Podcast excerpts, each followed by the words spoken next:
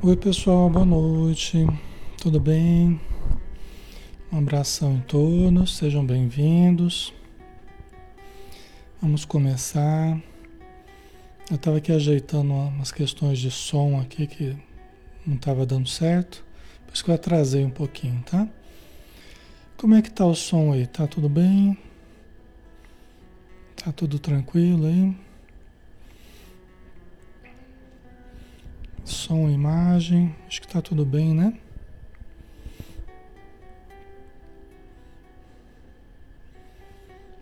Só aguardando o retorno de vocês aí para para ver se está tudo certinho. Então tá bom. Então vamos lá, vamos fazer nossa prece, né? Vamos então convidar a todos para fecharmos os olhos e rogarmos ao nosso Criador Deus nosso Pai, Criador do céu e da terra, do universo infinito e também do nosso mundo interior, da nossa mente, Criador de tudo que nós usufruímos de recursos que a vida nos proporciona.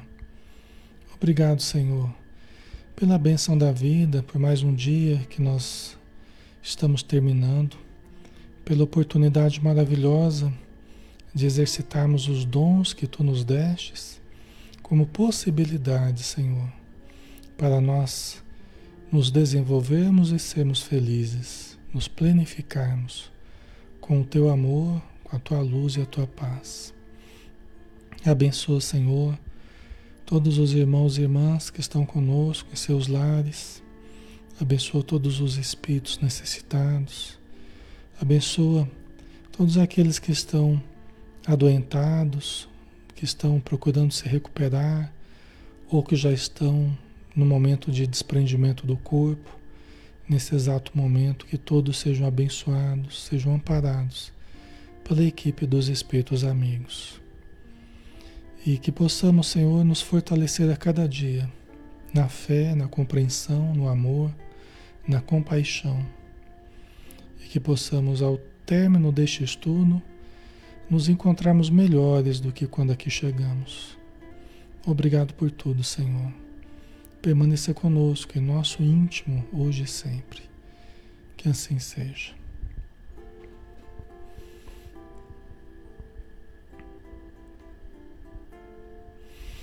Muito bem, pessoal. Boa noite a todos. Vamos dar sequência aos nossos estudos, né? Todas as quintas-feiras a gente tem estudo de Joana de Ângeles, né? o estudo do livro Ser Consciente, dessa nossa querida irmã, né? que nos trouxe conhecimentos tão importantes, e através do Divaldo, que é o médium que recebeu este livro de psicologia transpessoal na visão espírita. Nós estamos no capítulo 5, no tópico necessidade de valorização, tá? Ok. Muito bem.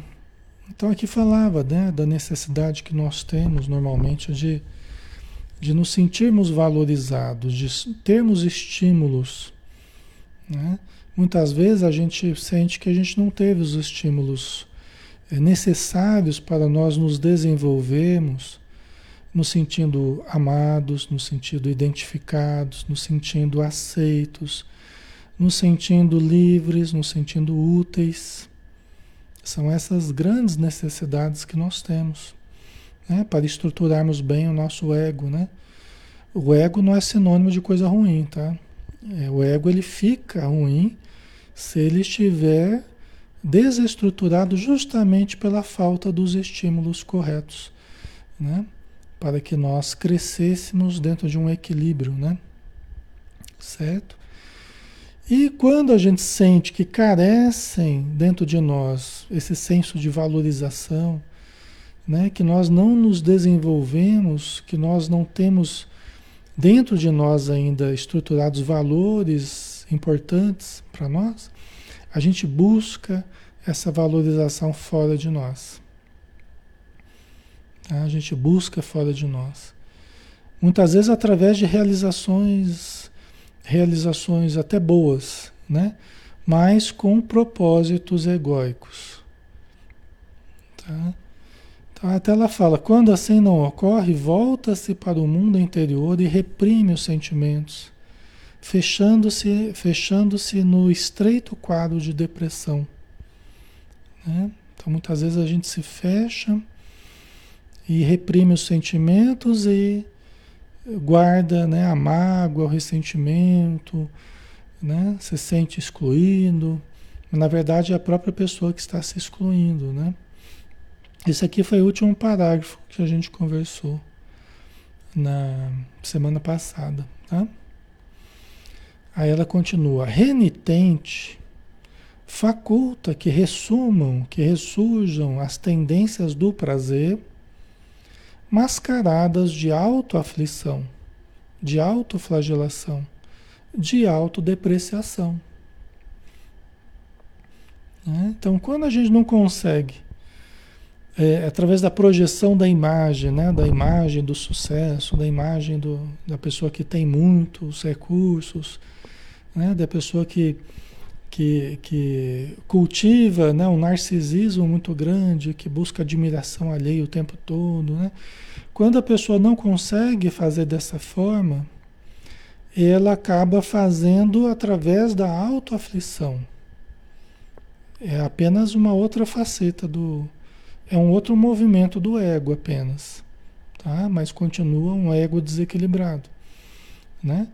Então, as mesmas tendências ao prazer que ela buscava, né? Que era o ego trabalhando para satisfazer os instintos.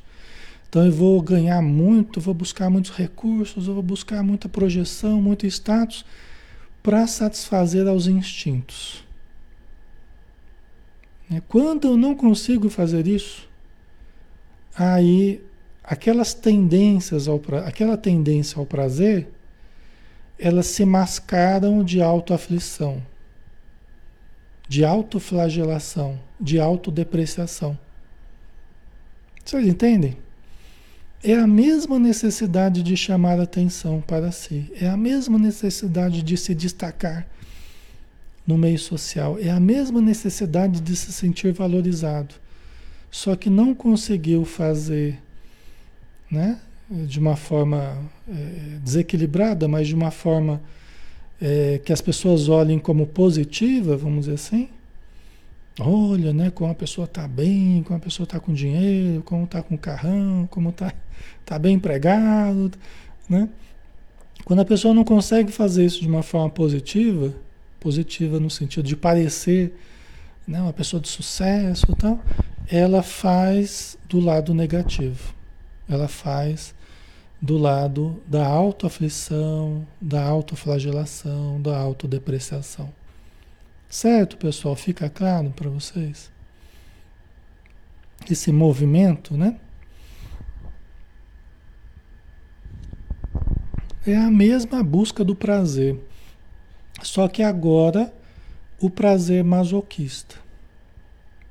É o prazer na dor, o prazer no sofrimento.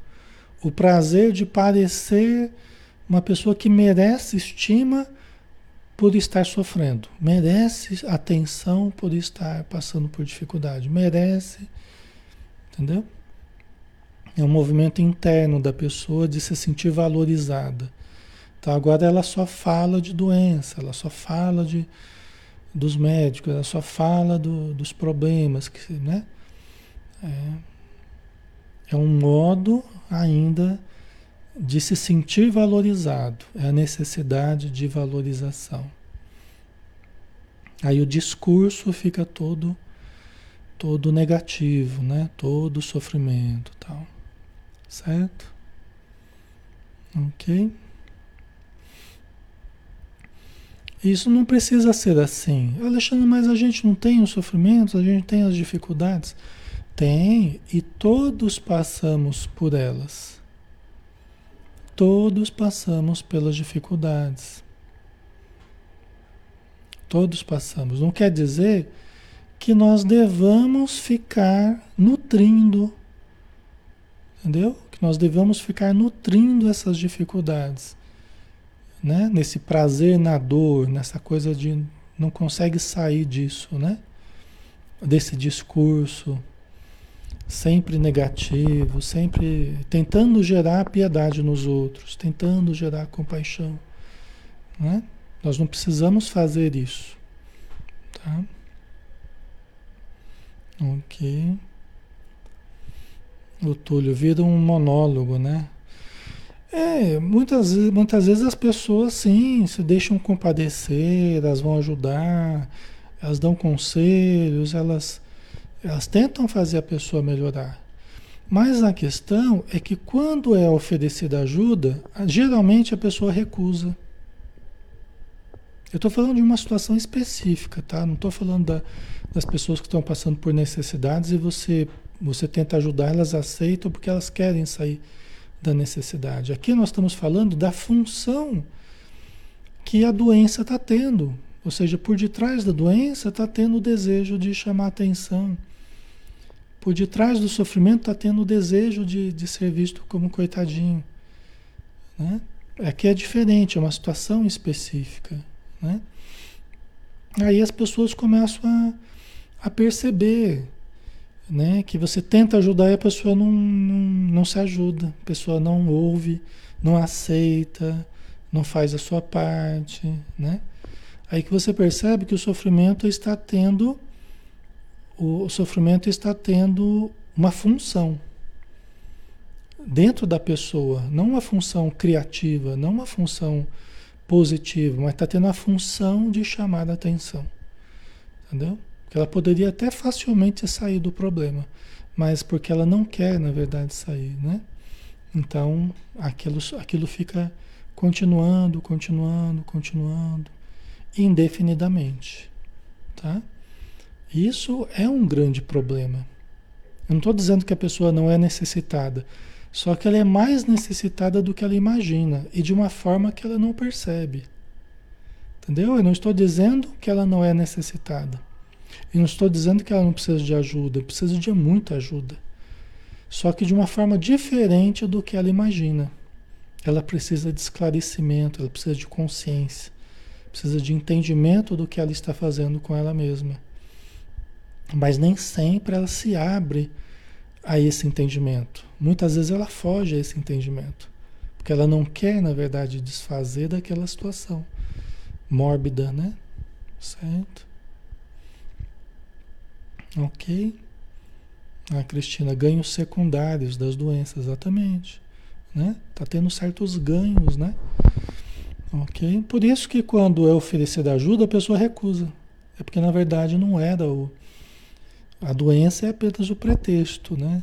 Mas não é o, o, o problema real, né? O problema real é a pessoa necessitando é, de consciência, né? De autoconhecimento, né? Certo? Ok? Então vamos lá, né? Então ela acaba caindo na autoaflição. Então é a aflição que nós criamos para nós mesmos. Autoflagelação que nós criamos para nós mesmos. Autodepreciação que nós nutrimos em nós mesmos. Né? É um sofrimento que nós mantemos, que nem precisávamos estar tendo. Você vê como é que o, o, o ser humano cria sofrimentos que nem precisava? É por isso. Certo? Então, tem muitos sofrimentos que somos nós mesmos que criamos, ou mantemos, né? Nós aumentamos os sofrimentos, né? Vamos lá.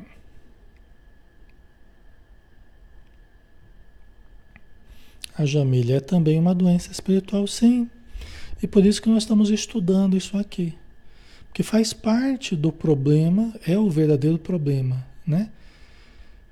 Aí está justamente na questão psicológica, na questão emocional, na infância, como é que foi essa questão da valorização. Ela não sente que teve valorização, não, se sente carente de várias coisas, né?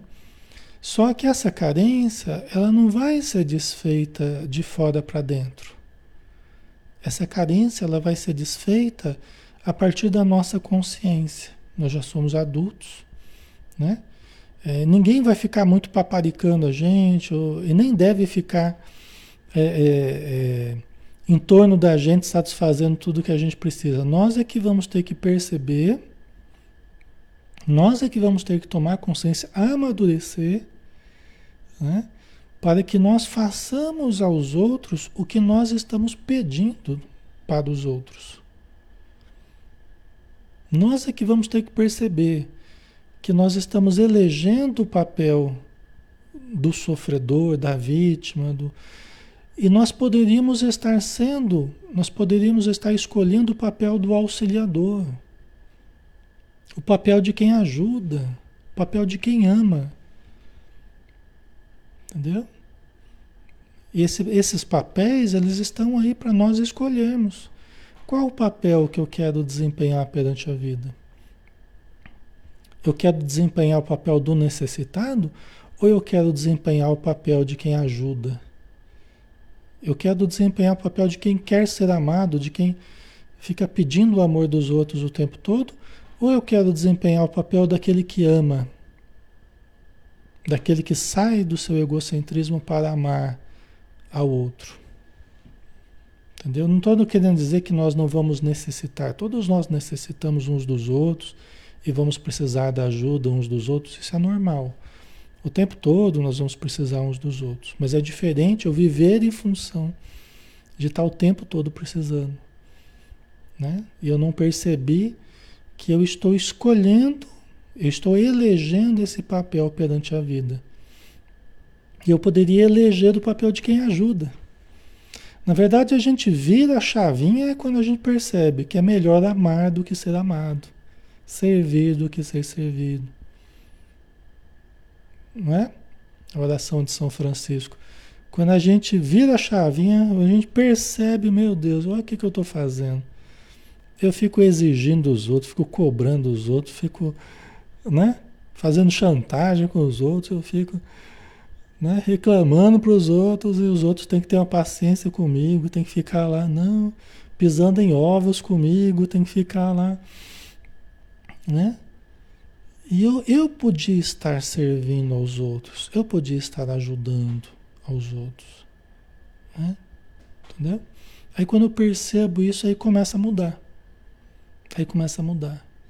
Aí eu começo a fazer pelos outros, eu começo a melhorar. Aí quanto mais eu faço, mais eu me sinto bem. Vou melhorando, ajudo as crianças, ajudo idosos, ajudo. Né? Certo? Aí quando você vira a chavinha ali, você amadurece, você percebe que esse caminho não está dando certo, né? Aí tudo começa a melhorar. Tá? Ok. Aí continuando, né? Entre muitos religiosos em clima de insatisfação pessoal, essa necessidade de valorização reaparece em estruturas de aparente humildade, de dissimulação, de piedade, de proteção ao próximo, estando desprotegidos de si mesmos. Até isso, né? Nós já vamos explicar aqui.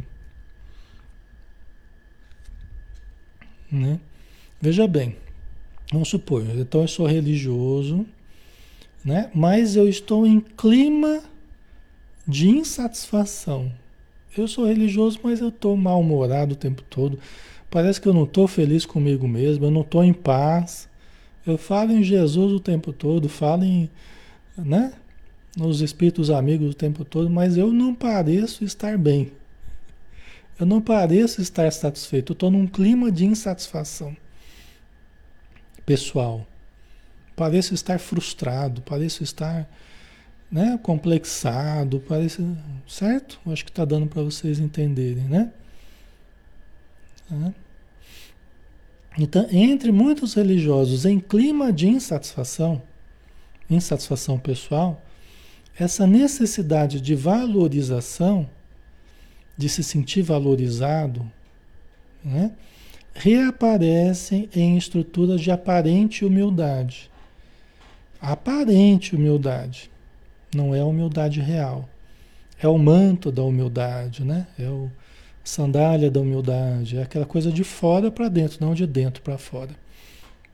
É só a aparência de humildade, né? é a aparência da virtude. Né? Então eu tento, eu tento aparentar virtudes, mas qualquer pessoa percebe que a pessoa está num clima de insatisfação. Ela está em conflito dentro dela mesma, insatisfeita, mal-humorada, né? amargurada. Né? Aí o que, que ela faz? Né? Aparente humildade, de dissimulação, de piedade, de proteção ao próximo. Né? Então, é, aparentemente é alguém que está protegendo a comunidade ou as pessoas ao próximo, né? Estando desprotegidos de si mesmos. Entendeu? Então, na verdade, tem muita dificuldade de ajudar o próximo, verdadeiramente. Por quê? Porque dentro de si mesmo não está bem. Entendeu? Mantém uma, uma aparência que está longe de ser a essência do que ela está vivenciando dentro de si. Tá? Certo? Ok? Todos nós temos um lado luz, um lado sombra. Por isso que nós temos que perceber, né? Nós temos que perceber ah, os potenciais que temos, trabalhá-los, entrar em contato com eles, trabalhá-los, para que nós possamos iluminar a sombra, não viver em função da sombra. Agora, é diferente eu estar vivendo intimamente, vivendo a sombra intimamente, aparentando virtude. É bem diferente. É bem diferente. Certo? É bem diferente. Né? Então, é, é, o que a gente. Aqui é um chamado para a gente. Aqui é um chamado para que o dentro e o fora, para que a aparência e a essência elas estejam é, harmonizadas ao máximo possível. Isso é um desafio para todos nós, porque nós podemos ser essa pessoa né? que cultiva valores religiosos, né? e está sempre dizendo aos outros o que fazer, como pensar. Como, né? Nós podemos ser essa pessoa. Entendeu? Isso aqui tudo é para nós. É para uma reflexão nossa. Entendeu? Não é para julgar ninguém. Isso aqui, nós é que somos essas pessoas que dizem, nos dizemos espíritas, ou católicos, ou evangélicos, ou qualquer e no íntimo estamos cultivando clima de insatisfação, clima de. Entendeu? Então é isso aí, né? Certo? Então desfazer essa contradição, né? E sermos dentro e fora o máximo possível coerentes, isso aí é uma grande conquista. Uma grande conquista. Tá? Ok. Porque senão muitas vezes a gente vai querer ajudar alguém e a gente, a, a gente acaba se impondo sobre alguém. A gente quer dominar, dizer o que a pessoa tem que fazer. Quer dizer, eu quero proteger a pessoa. Eu, estou desprotegido de mim mesmo, na verdade, né? Estou querendo convencer os outros de coisa que eu não estou bem convencido ainda, né? Esse tipo de coisa e várias outras, né? Então, para a gente ajudar de fato, para a gente amar de fato, nós precisamos estar nos ajudando. Nós precisamos estar nos conhecendo, precisamos estar nos amando de fato. Senão, os nossos arremedos de fazer isso com o próximo, muitas vezes vai ser de uma forma negativa né? interferindo indebitamente na vida do próximo, né? no livre-arbítrio do próximo, ou agindo com indiferença, ou agindo com, né? de uma forma não refletida. Tá? Por isso estudar, por isso nos conhecer, né? Às vezes trazendo frustrações, você quer para os outros o que você não conseguiu para você. Né? Isso acontece muitas vezes com pais e filhos, né? Os pais se projetam né, sobre os filhos e as frustrações dos pais, eles querem que os filhos realizem, né? Então é por aí, né? Aí a, a Joana continua, né? A humildade é uma conquista da consciência que se expressa em forma de alegria, de plenitude. Né? Então, aliás, é uma, é uma das virtudes, Jesus fala que é uma, é uma das mais difíceis, a mais difícil, inclusive ele fala no livro A Boa Nova, né, de Humberto de Campos, quando questionado pelos discípulos, numa das histórias aí, fala que a virtude é a mais difícil delas, né? É uma conquista da consciência, do nosso interior, que se expressa em forma de alegria, de plenitude. Por que, que ela está falando isso? Porque é o contato com o self. Por exemplo, a alegria é uma das notas mais, mais indicadoras, vamos dizer assim, do contato com o self. O bom humor, né? o bom humor, a alegria, né? é um dos indicadores mais, mais exatos da, da, do contato com o self. Entendeu? Então a humildade ela também é advinda do contato com o self. Então quando a pessoa está entrando em contato com o seu eu profundo, eu divino, a alegria, a bondade, a humildade e todas as demais virtudes vão surgindo naturalmente, de dentro para fora, sem forçação de barra, né? sem forçação de barra, sem a, a aparência da virtude, mas a vivência da virtude é diferente. Certo? Faz sentido para vocês, pessoal? Ok? Né? Então não é a aparência da virtude. Né? Por isso que a gente, precisa tomar cuidado com o perfeccionismo, né? a síndrome da perfeição imediata. Né? É, não é por aí. Né? É uma estruturação de dentro para fora, à medida que a gente vai conquistando a consciência. Lembra que a gente falava que humildade é, não é nós superestimarmos a nós mesmos. Né? Não é nós subestimarmos a nós mesmos. Não é nem nós nos exaltarmos, nem nos autodepreciarmos. A humildade é a perfeita consciência de quem somos, como estamos. Entendeu? Que patamar que nós estamos. Né? É a vivência da nossa realidade.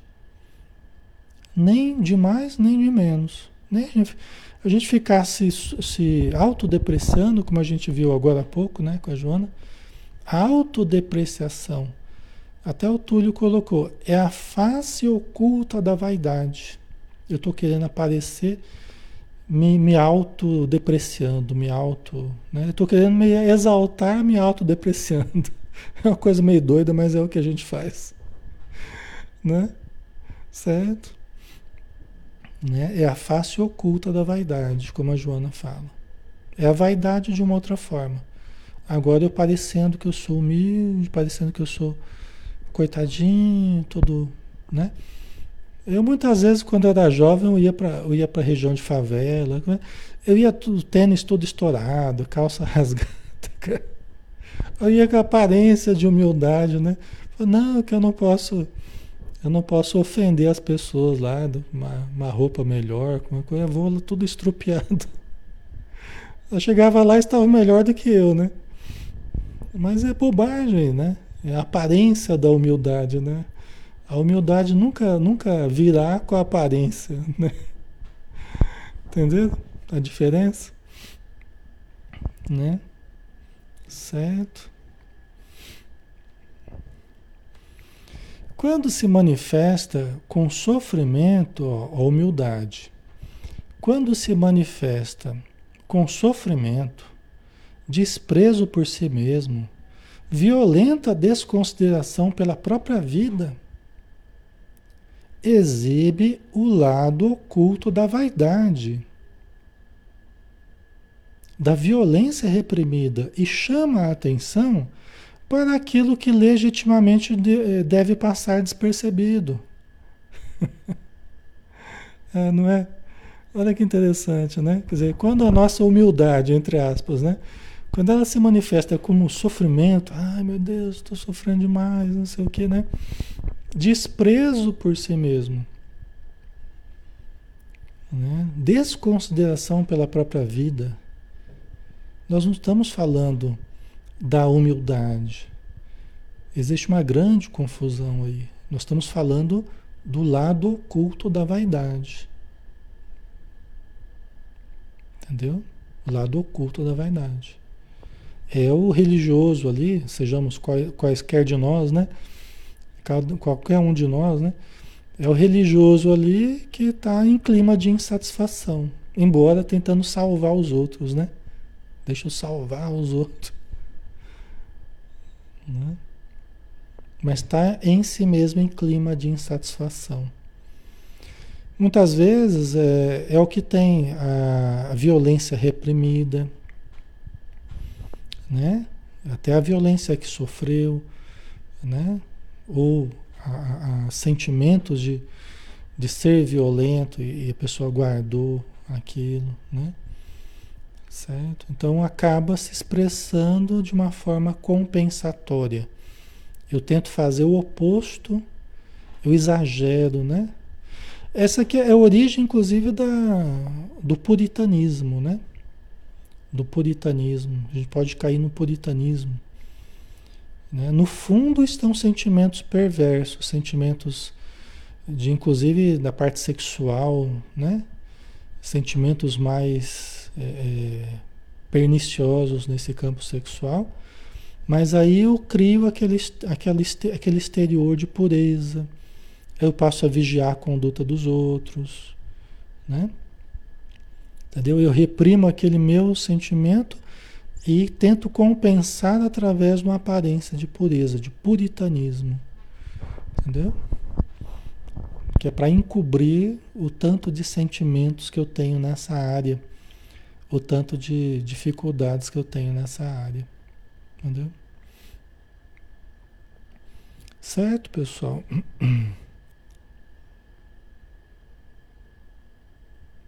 Ok. Então a gente acaba chamando a atenção, por exemplo, quando a gente quer aparentar humildade, né? A gente acaba chamando a atenção para aquilo que devia, deveria passar despercebido. Entendeu? Deveria passar despercebido. Não era importante chamar atenção, né? Pela minha dor, pelo meu. Não, não era. Entendeu? Aquilo deveria passar despercebido. Né?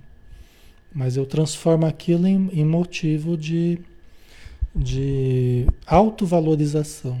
Eu transformo, eu capitalizo em cima daquilo, né?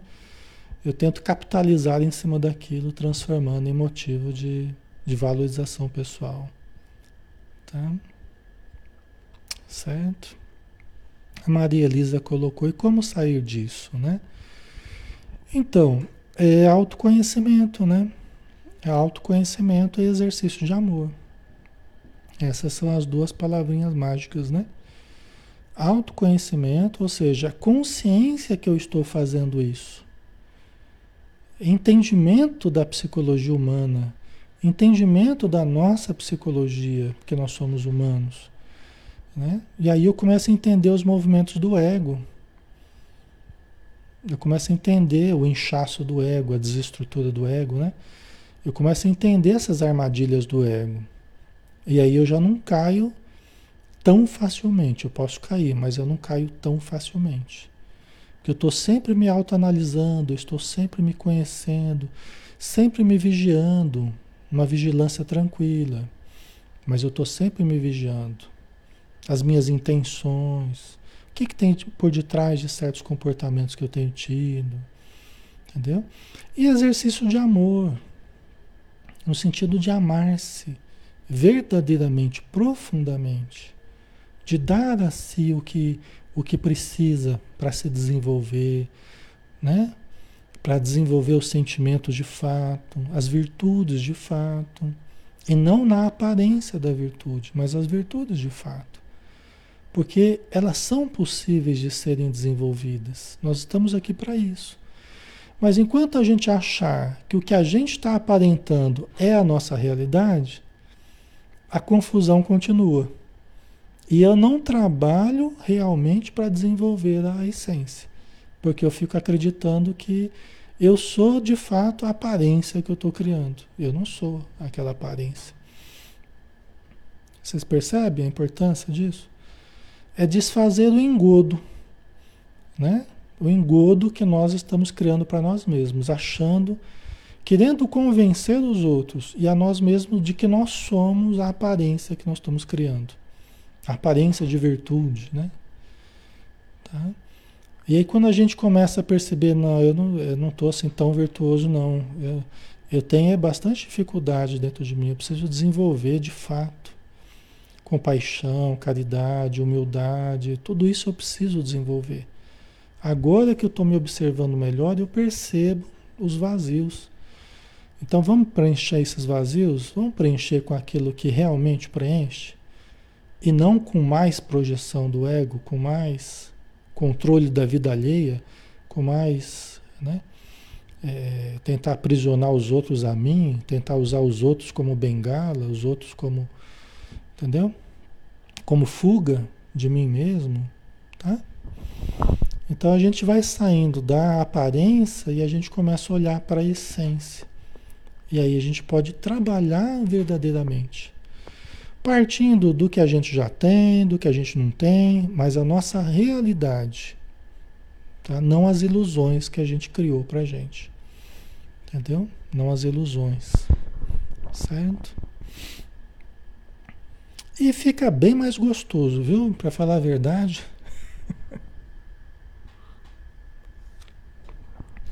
fica bem mais gostoso.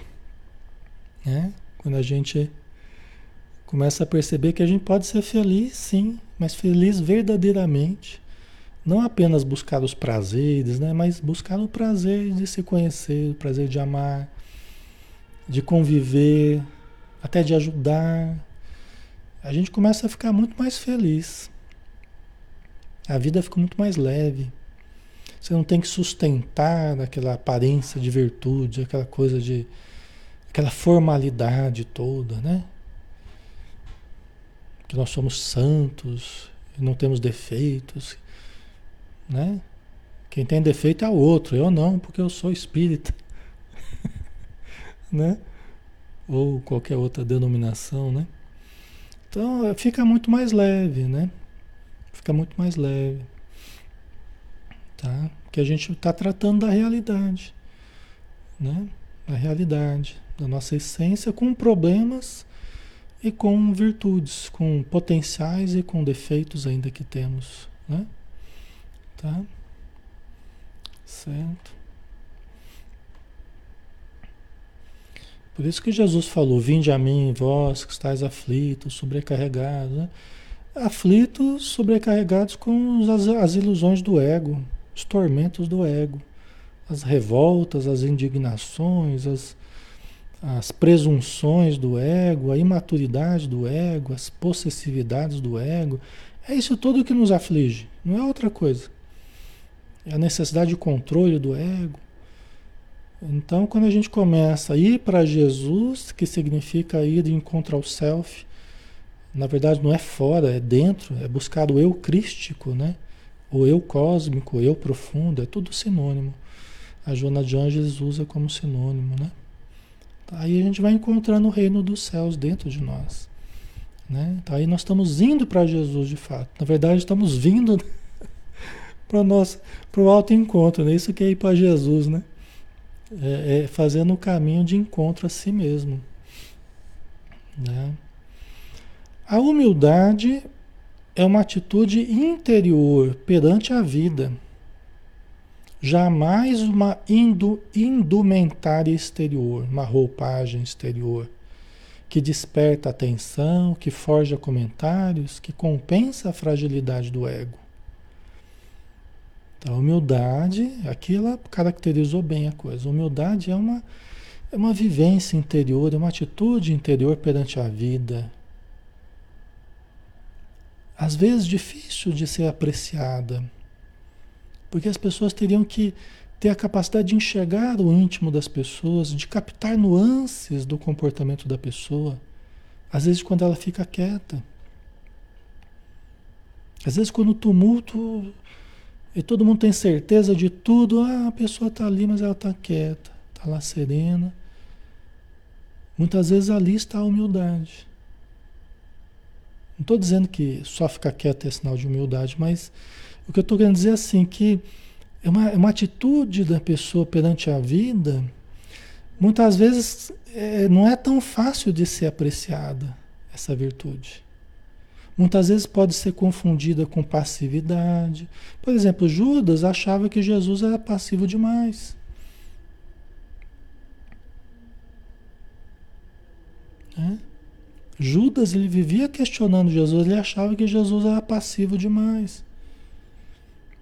Judas ele participava de Judas Iscariotes, né? Judas participava de movimentos de libertação do povo judeu, do povo hebreu, né? povo judeu ali, dos israelitas, dos romanos. Né? Ele participava de movimentos de libertação dos romanos. Né? E ele achava Jesus passivo demais. E Jesus, né, quando ele falava alguma coisa, Jesus dava uma olhadinha para ele, dava uma risadinha, fingia que não tinha ouvido, ficava quieto. Humildade. Sabia o papel dele. Né? Sabia o papel dele, sabia o que, que ele estava fazendo ali, que não era fazer guerra com ninguém, não era construir um reino e, e sobrepor os romanos aos pés dele, não era sair brigando e batendo em todo mundo, se estapeando, agredindo. Jesus sabia que ele não veio fazer isso aqui. Né? Ele não veio para disputar a política com os, nem com os judeus, nem com os romanos. Né? Atitude humilde dele. Entendeu? Mas Judas ficava lá tentando, né? Judas ficava lá. Tanto que ele. Tanto que isso foi justamente o que fez ele errar. Isso foi justamente o que fez ele errar. Ele pensou assim: bom, eu vou colocar esse cara, tá muito. Eu acredito nesse cara. Esse cara pode muita coisa. Ele já demonstrou que pode. Ele está escondendo ouro. Eu vou colocar ele numa situação limite. Eu vou colocar ele numa situação limite. E aí eu quero ver o que, que vai acontecer. O que, que vai acontecer com os romanos, com os fariseus que estão tentando matá-lo, que estão, né? Só que aí foi o grande erro de Judas, né? né? Que Jesus não veio para disputar a força, né? não veio para se sobrepor, ele não veio para ser mais um tomado pelo ego.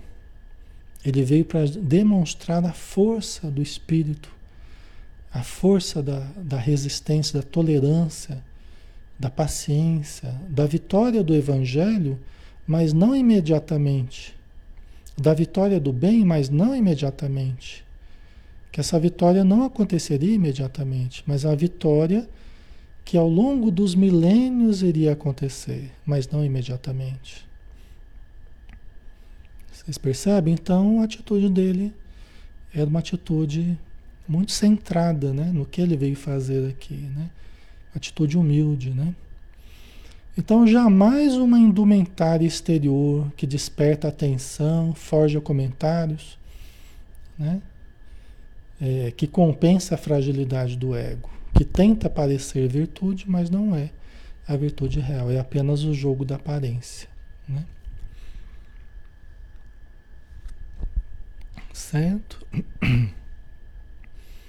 ok. Então vamos lá, né? Temos um pouquinho de tempo ainda. O caminho para a conscientização de vigilância natural, sem tensão, fundamentando-se na intenção libertadora, é palmilhado com naturalidade e cuidado. Né? Então, o caminho, vocês perguntaram, mas como é que faz, né? Como é que faz, então? Como é que sai disso? Como é que... Né? Então, o caminho para a conscientização, nós nos conscientizarmos, já que a humildade vai ser resultado da conscientização né? de vigilância natural. Né? Não é para a gente ficar neurótico, ai meu Deus, o que será que eu fiz certo? Será que eu fiz errado? Será que. Né? Ficar aquela vigilância neurótica, né? Não, vigilância natural. Apenas prestarmos atenção a nós, as pessoas, à vida. Apenas estarmos presentes, nos auto-observando refletindo com, com frequência, estudando, nos estudando com frequência, né? E aqui está uma coisa importante, né? Sem tensão. Sem tensão. Porque a gente é doido, a gente é doido para criar tensão. Seja dentro da gente, seja fora da gente. Nós somos nós somos danados para criar tensão. E é por isso que a gente tem dificuldade de estruturar paz dentro e fora de nós. É porque normalmente a gente fica criando tensão o tempo todo, dentro e fora de nós. Confere? Né? Até quando a gente quer fazer coisa boa, daqui a pouco a gente já está já tá criando tensão. Vamos fazer caridade lá, vamos. Daqui a pouco tá brigando já, mas por que você tá fazendo assim? Não tá fazendo assado você, né? Até para fazer coisa boa, a gente vai para amar, a gente vai para ajudar. Daqui a pouco a gente tá criando tensão. Já tá assim dispondo, já tá, né? Não é assim? Então, sem tensão, é, quando a gente começa a criar tensão, nós já estamos indo para o caminho errado. Não quer dizer que nós não vamos passar momentos de tensão, sim, momentos de angústia, momentos de tensão, mas nós não precisamos ficar criando tensão, é a diferença. Uma coisa é a gente estar tá num contexto que está tenso, porque né, nós estamos vivendo um contexto meio tenso né, ultimamente, né? Mas eu preciso tomar cuidado para não criar mais tensão do que já está existindo né? né? Preciso, eu preciso né? criar é, condições, né? me vigiar de uma forma natural. Quando eu percebo que o propósito é bom, mas eu já estou criando tensão, nós vamos passear, vamos sair com a família. Mas já uma coisa pequena ali já começa a gerar tensão. Né? Uma coisa pequena já estou transformando em tensão já. Ah, porque você esqueceu o cuscuz, esqueceu os pastelzinhos, não sei o quê. E, né? Aí daqui a pouco já vira uma guerra. O passeio já vira uma guerra. Né? Então, são nessas coisinhas pequenas, né? As coisinhas pequenas que a gente às vezes transforma num, numa tempestade, né? Uma tempestade. Então, o caminho para a conscientização de vigilância natural, sem tensão, fundamentando-se na intenção libertadora, é palmilhado com naturalidade e cuidado. Né? Com naturalidade e cuidado. Então, nada de neurótico, né? Nada de. Nem, nem para nós, nem para os outros. Aí, aí a gente ouve aqui o estudo, Alexandre e tal. Aí eu vou, eu vou é, diz que é para vigiar, aí começa a vigiar a vida de todo mundo. não é? Eu começo a vigiar a vida. Não, não é para vigiar a vida de ninguém, não. Né? É para cuidar, sem tensão, né? com respeito ao livre-arbítrio alheio, né? com naturalidade e cuidado. Né? Certo? A Jamila Alexandre, falaram de mim para você? É, falaram mesmo, viu, Jamile? Tô falando para você mesmo. Tô brincando. Isso aqui é para cada um de nós, né? Isso aqui é para todos nós, encarnados e desencarnados, né? Porque não estamos sozinhos aqui na, na matéria, né? Estamos acompanhados. Então é isso, né, pessoal? É assim que vai surgindo a conscientização através da auto-observação. Auto-observação, autoconhecimento, autoconsciência, né? Jesus, na condição de excepcional psicoterapeuta, recomendava a vigilância antes da oração. Vigiai e orai. Né? A vigilância antes da oração né? como forma de autoencontro, para depois ensejar essa entrega a Deus, sem preocupação outra alguma. Se tem alguma coisa contra o vosso irmão, vai lá primeiro e reconcilia-te depressa com vosso irmão antes da oração. Não é? Antes de orar, vai primeiro se reconciliar com. Ele está dizendo, ó, vamos, se auto-observa primeiro, se desarme primeiro, né? se conecte primeiro. Não tem como a gente fazer uma oração sem verdadeiramente sem autoconexão, sem auto-observação. Deixa eu sentir o meu corpo, deixa eu sentir as minhas emoções, deixa eu sentir a minha respiração, deixa eu sentir as minhas energias, deixa eu sentir os meus sentimentos nesse momento.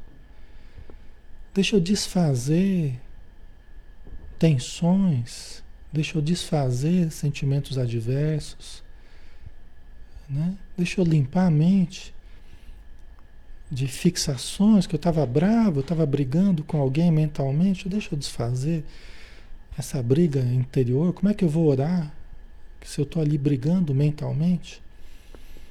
Né?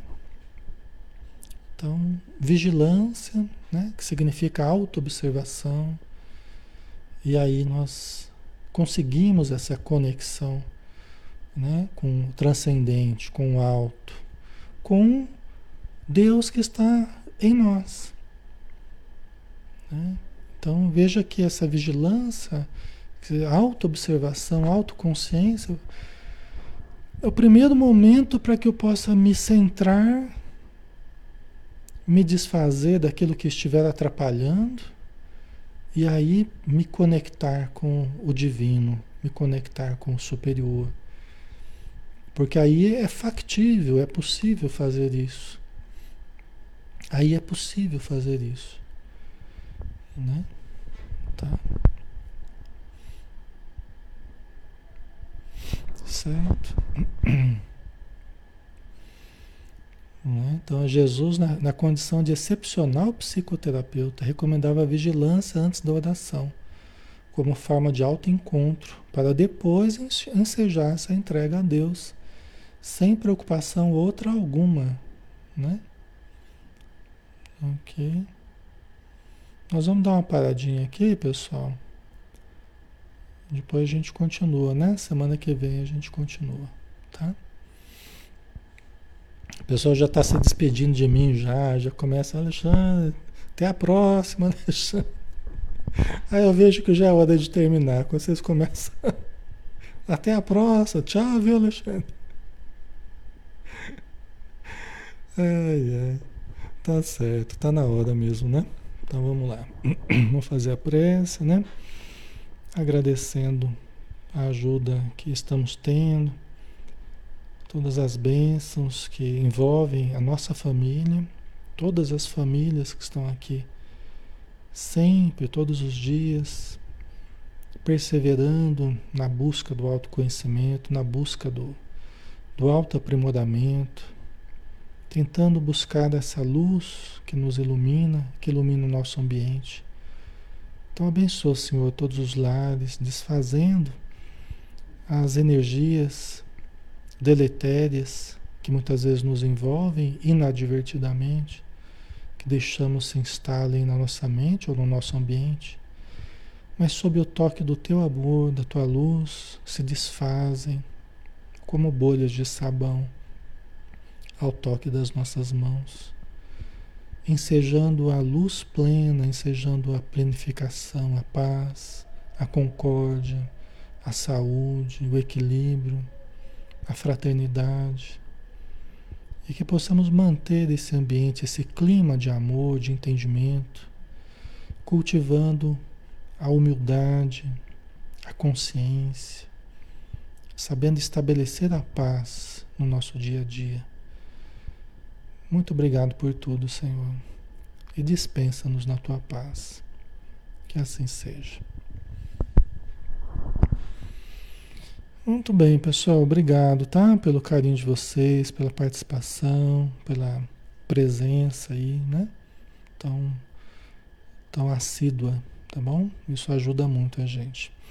Então, até amanhã, né? Amanhã a gente tem o Evangelho de Mateus, às 20 horas. Todos estão convidados, tá? Um grande abraço e bom descanso para todos.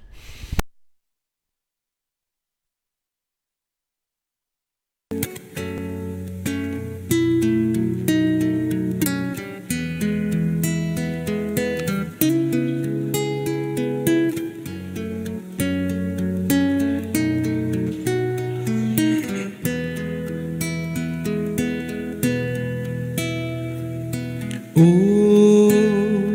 eu estou tão em paz comigo, parece até que não faz sentido o que eu tenho chorado, o que eu tenho sofrido. Hoje eu olhei o céu da minha janela, vi no meu coração a presença tão bela de Jesus sorrindo e dizendo para mim: Vem, deposita em minhas mãos todos os seus problemas. Levante esse olhar, não chore, não tema, não perca essa fé que você tem em mim. Quem vem a mim se alimenta do pão da vida. Quem segue meus passos não sente as feridas, tem a paz que eu dou, é feliz enfim.